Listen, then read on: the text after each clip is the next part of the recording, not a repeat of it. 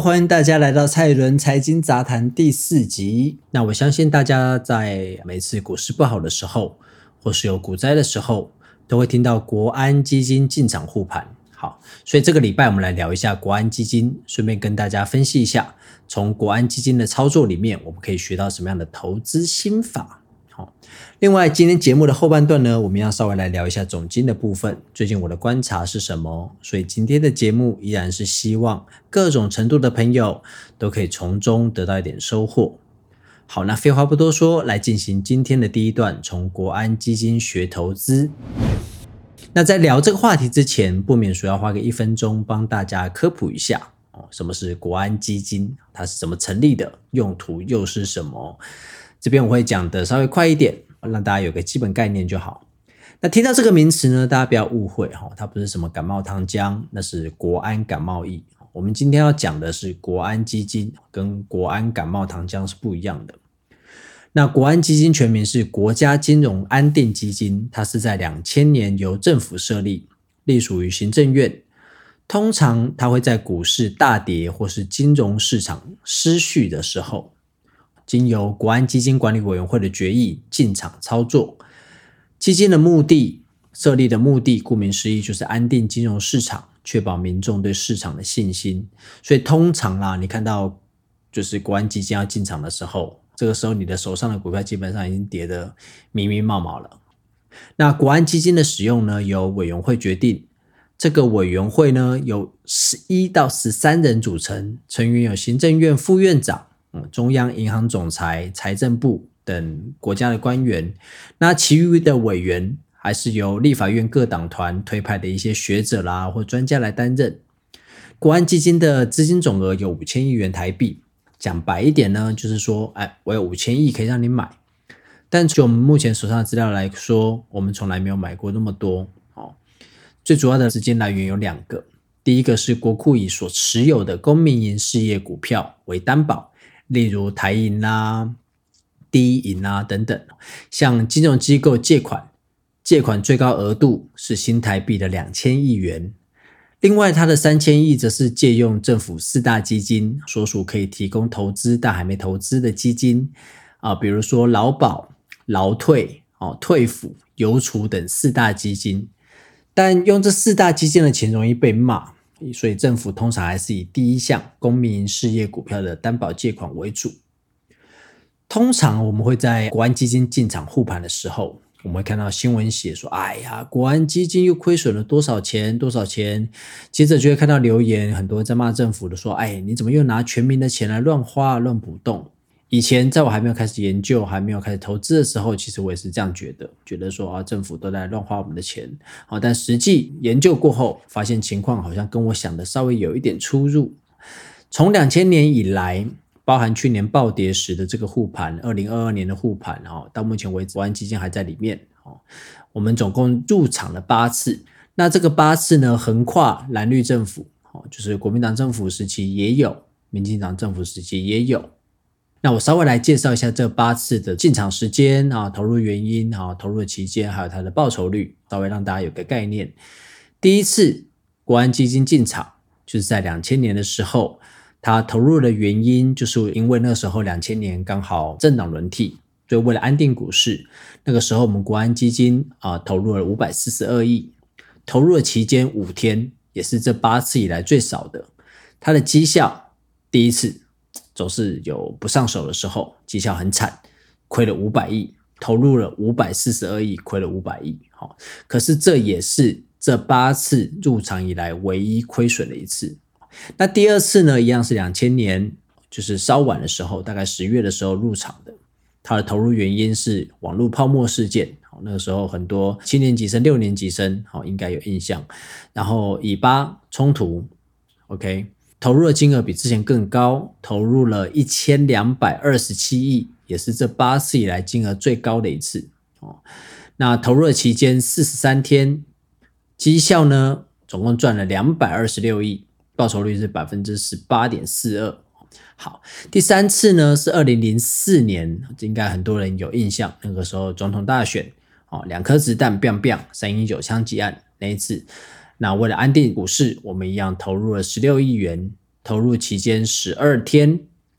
这次绩效虽然只有短短的十二天，可绩效非常不错，总共赚了三十五亿回来，哦，等于赚了两倍以上。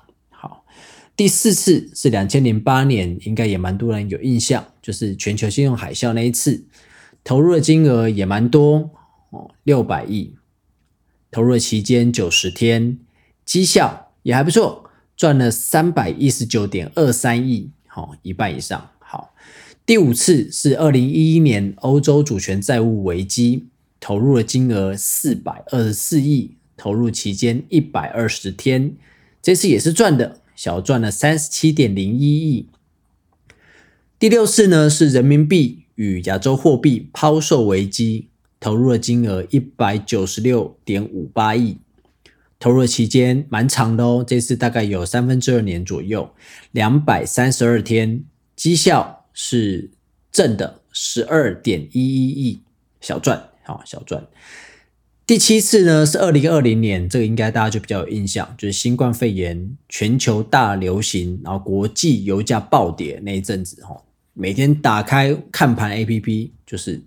开盘即收盘，一打开就是跌停、跌停或是大暴跌，哈，大家那个时候心脏很像在坐云霄飞车这样。好，那个时候我们投入了七点五六亿而已，哦，投入了期间两百零七天。为什么只有投入七点五六亿？因为那个时候很快的，美国的央行就降息，然后大撒钱，所以股市很快的就 V 型反转嘛。好，这次进场两百零七天，啊，绩效小赚。二点五八亿，那最近一次第八次入场，我来稍微介绍一下，是在去年的二零二二年七月十二号，一直到去年底还亏损大概十亿元，好，不过今年以来受益股市的回升，目前账面倒赚约三十几亿元，好，好，那讲到这里有没有发现一件事情？就是不同党派的执政，总共八次入场，除了第一次国安基金刚成立，可能那时候比较没有经验，所以入场是亏损的。后续七次都是赚钱收场。好，那为什么国安基金操盘手那么大的赚钱成功率？难道说他们特别厉害，或者是他们有内线吗？好不，其实他们只是掌握了投资最基本的一些观念啦。所以我现在今天这一集就是为了要来帮大家解答他们成功的秘诀是什么。关键一就是在投资标的。由于国安基金它的目的呢，其实是在稳定整体的台股，所以它的目标当然就是拉升台股的加权指数啦。所以拉抬指数最有效的方式，其实就是买全指股。那什么是全指股呢？就是像台积电、哦红海那种市值比较大的大公司，以台积电来说，台积电呢，它占整个台股的市值，呃，大概四分之一左右。所以台积电股价涨跌一块钱哦，它大概可以影响台股加权指数大约八点。为了要让台股看起来很美，买台积电其实是最有效率的。而且全指股基本上可以说是各行各业的龙头，它的知名度、获利哦，在各个行业中相对来讲都是比较稳定的、比较好的哦。相较其他的小公司来说，它在危机的时候的抗压性也会比较好。所以当景气回温、台股回升的时候，他们的营收也会有较大机会率先回到正轨嘛。就跟金融海啸的时候，你觉得你家巷口的小杂货店？跟统一 Seven Eleven 比起来，好哪一个比较有机会可以撑过危机不倒闭？嗯，应该很明显吧，就是 Seven Eleven 机会会大一点。哦，所以国安基金通常他会买哪些标的呢？科技股方面，除了我刚才讲的台积电以外，还有我刚才提到的红海，它也常是标的之一。然后做电源的台达电，以及做电脑产业代工跟云端软硬体整合的广达。哦，这些都是常见的标的啦。那金融股的话呢，很多大型金控，比如说富邦金、国泰金、玉山金、元大金、兆丰金、中信金、第一金等等。那船厂的部分呢，像是台泥、台塑、南亚、台化。食品股的话，统一。好，这些都是国安基金常见的投资标的。那我们很多散户呢，他往往会嫌全指股股性太过牛皮。什么是牛皮？就是股价涨幅不够大，哦，就是爱动不动的，所以很多人很爱去买其他那些哦被炒作啦，但是本业不一定做得好的股票，那最后又不想做错边。哦，市场稳定后，你股价也回不来，跑去追高啊。那等到这个股票下杀的时候，你又不想卖哦，你想要放着赚股息，可是又发现说，哎，公司根本不赚钱，发不了股息，所以最后你持有了十年赚不到钱，那你赚到了什么？没有，你只赚到了悲伤。所以以标的来说，挑选体质好的公司，并分散投资到不同产业哦，来分散风险。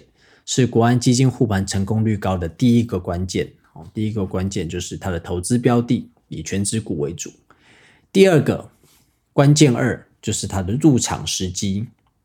我想应该很多人听过巴菲特有个名言哦，就算很多没有在投资的人应该听过，那就是别人恐惧我贪婪，别人贪婪我恐惧，对不对？知道这句话的人很多了，可是真正施行的人很少。因为我们人就是不理性的，看到景气好，大家都在市场里面大赚特赚哦，航海王大冲特冲，你很难不去追高股价。但是因为国安基金有入场的限制嘛，所以他们无法在景气好的时候进入股市，他们只能在市场失去信心的时候，他们才能够入场。可是这反而成为他们成功的关键哦，因为他们真正做到了别人恐惧我贪婪嘛。对不对？你仔细思考一下，的确是这样子，没错。那关键三就是持有时间。有时候哈，你挑对入场时间还不一定有机会赚钱哦。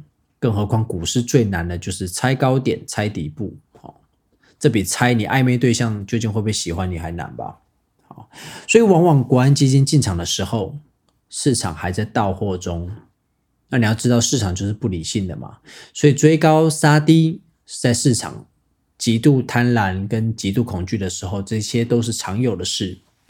因此，国安基金进场之后，往往还会受到国际情势影响，而还有一波跌势，并不是说国安基金一进场就万能了、超人了，台股就一飞冲天。有时候外资要卖哦，你也是挡不住的。所以，国安基金亏损的新闻常常都在这个时间点出来，会让投资人有一些假象。觉得说国安基金护盘就是在浪费国家的钱，就是亏掉了打水漂。但因为国安基金护盘呢，其实最重要的是他们没有出场的时间限制。像你刚刚看上面的，呃，每次的进出场最短的有五天啊，最长的也有两百多天的。他没有说一定要入场几天，我们就要结束护盘，也没有。而且进出都不用跟市场公开哦，他只要在结束护盘的时候。依照法规，他才需要公开护盘的相关资讯，比如说我刚才讲的那些啊，他买了什么标的，他什么时候进出场，他的损益是多少等等，所以他们可以相对有耐心的等到市场恢复平稳之后，再慢慢了结出场。那这跟我们一般投资人有什么不一样呢？我们一般小散户哦就是没耐心呢，容易心浮气躁。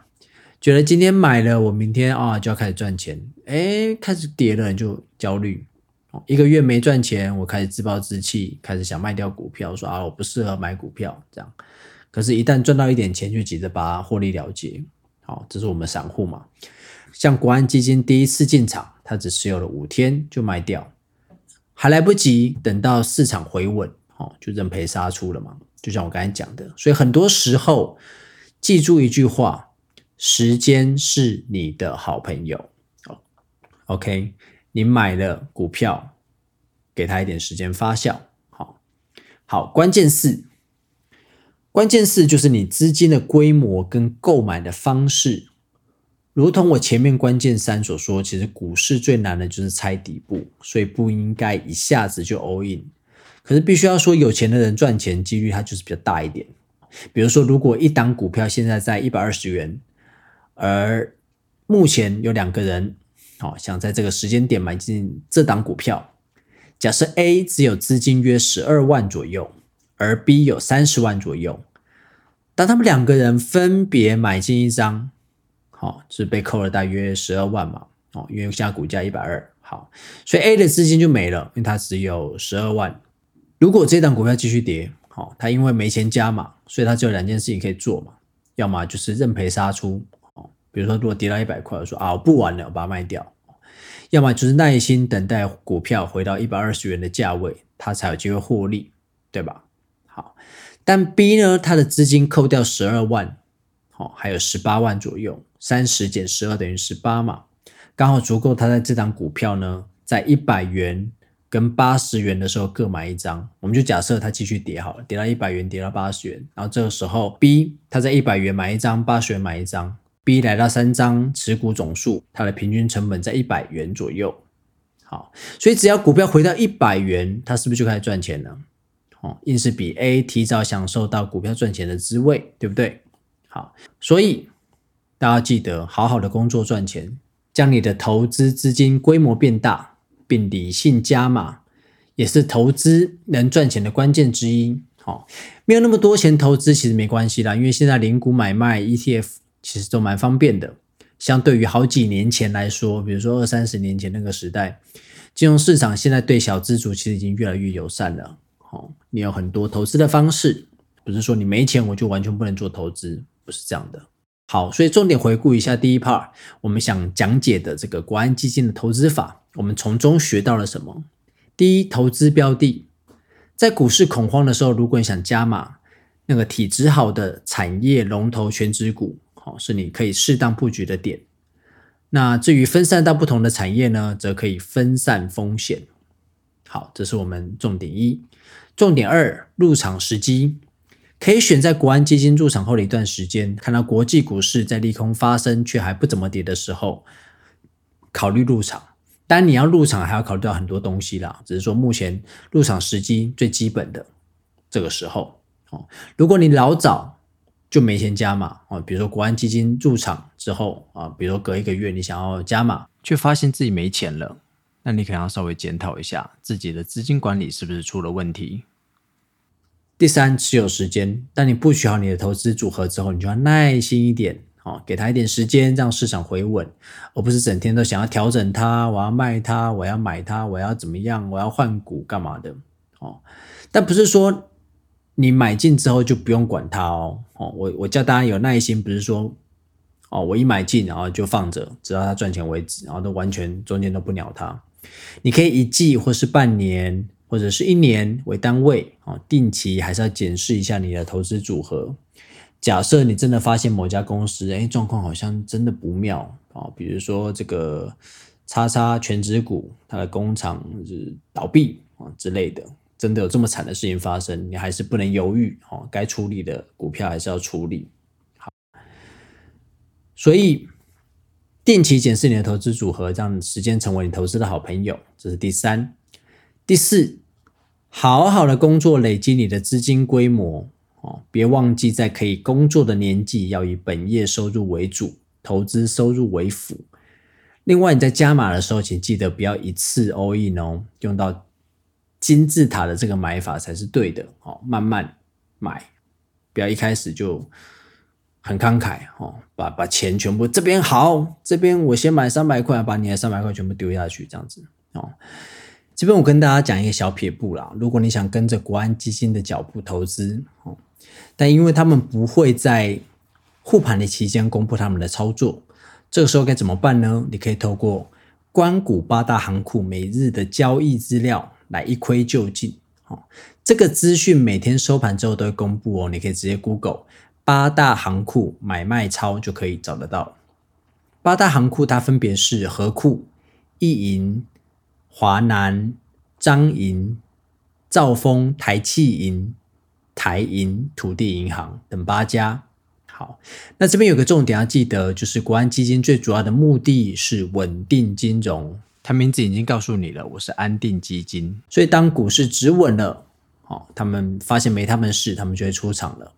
那他们出场不代表行情已经结束了，不要看到啊，国安基金出场就哦没得玩了，好不玩了，这样哦不一定。好，再来就是政府关股、银行买的标的，也不是说一定就没问题哦，全职股有时候可能会倒闭的，所以自己还是需要再多观察，才能决定是否买进哦。上个礼拜，美国公布了十二月消费者物价指数 CPI 为百分之六点五，从九月最高点以来，连续第三个月下降。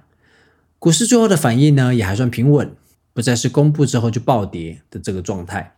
因此，这边我们可以观察到惯性的改变，大致符合我第一集所说，二零二三年第一季 FED 升息见顶的机会更大了。目前联总会的成员发言都相对鸽派，好，比较偏鸽一点，就是比较没有那么多呃强势的想要升息，所以对于股市来说算是一个比较正面的消息。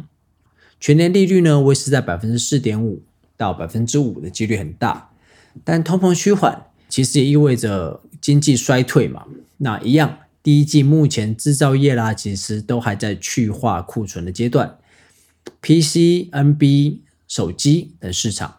现在终端库存其实都还是蛮高的哦，所以大部分台湾科技类股第一季的财报将不会太好看。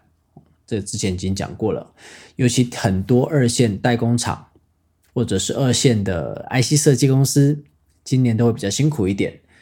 第二季可看是否有需求回温的拉货机会啦，但啊，请千万别期待营收会像二零二零与二零二一那般的大爆发。以股市来说。呃，制造业是经济很大的推手，所以我还会去观察所谓的制造业指数。对于全球制造业来说，其实它会不断重复这四个过程。好，第一个过程，第一阶段就是制造业从谷底向上复苏，制造业进入上升周期，开始从谷底翻身。第二个阶段就是制造业持续上升。这个时候呢，是整个制造业最强势的时候，你会开始看到啊，这个什么缺货啊，什么一堆有的没的东西出来哈，大家抢着要订单，抢着要什么。好，第三个阶段就是它制造业开始增速放缓的时候，好，要进入了下降周期。第四个阶段，制造业进入去库存的时候，好，所以它的下降呢会更明显。那现在我们已经来到第四阶段，所以我们要随时观察是否有谷底反转的讯号。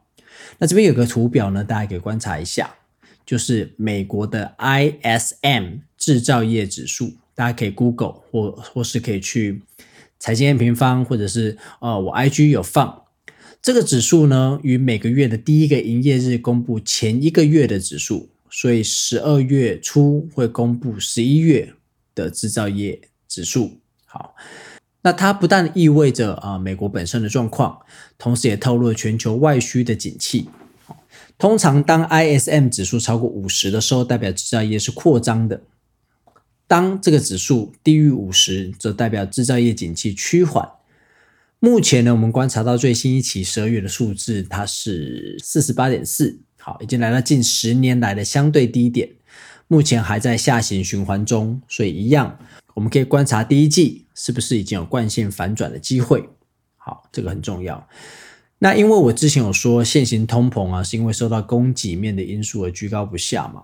既然现在乌俄战争还在持续，而且疫情啊、中美贸易战造成的供应链影响，都还是会让通膨居高一段时间了。好，无可避免。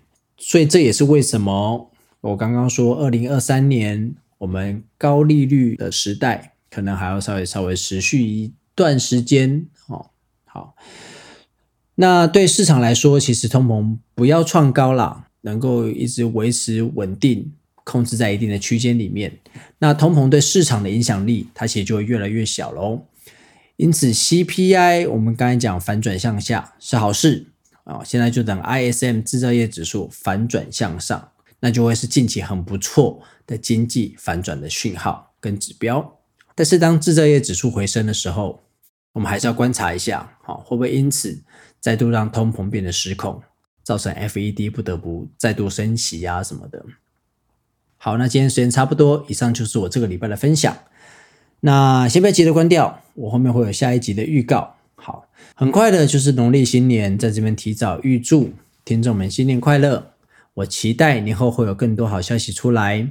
我在这边先预告一下下一期要讲的主题，那就是如果制造业逐渐从中国移出，那有哪些国家可以期待？又有哪些 ETF 值得我们观察？然后我还会讲一下八零八六红杰克的状况。有兴趣的朋友们，请千万不要错过了。未来我只会在 Podcast 分享。哦要锁定我的频道，才能听到最新的消息。一样，喜欢我的内容的话，请追踪我的 IG Alan Dash FN 二零二二哦，Allen 底线 FN 二零二二，或者是你直接搜寻蔡伦财经杂谈也可以，然后并追踪我的 Podcast，有你们支持我才有继续做下去的动力，不然真的好累哟。新年快乐，我们下礼拜三见，拜拜。